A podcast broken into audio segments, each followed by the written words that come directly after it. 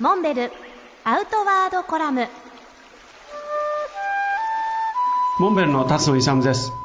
今週も作家でカヌイストの野田智介さんにお越しいただいています。野田さんは最近モンベルブックスから「ナイル川を下ってみないか」という素晴らしい本をお出しになりました。この辺のお話をお伺いしています。野田さんというやっぱりカヌーツーリングというかリバーツーリング、うん、いっぱい荷物をカヌーに積み込んで、何日もかけて川下りやるということがまあ一つのスタイルになっていますけど使われてる船がこの間随分変わってきたと思うんですけど、まあ、うちも野田さんのサジェッションを受けながら作ってますけど。最初の僕のあのカヌーの写真見てるとほとんどこう自然にかかってるのね。汽水がもう水面下にあって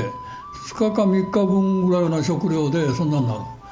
本を載せるなんてとんでもない。ビール10本乗せて沈むんだよ。確実に。悲しかったよ。それで辰野がなんかいいの作ってくれたんだよ。いや、確かにね、もう野田さんの要望、すごくやっぱりあの多いですから、まあ、あの制作するが随分大変でしたけど、すぐ直してくれるからね、嬉しかったね。野田さん、特にあの大抵、犬を連れて行ったりですね、まあ、荷物がとりあえず多い、僕は大が小を叶えるっていうやつでね、僕の船は。ビール何十本、本も何十冊、最近は犬の2匹。それがね、乗るんだよ、今のモンベルのアルフェイクは。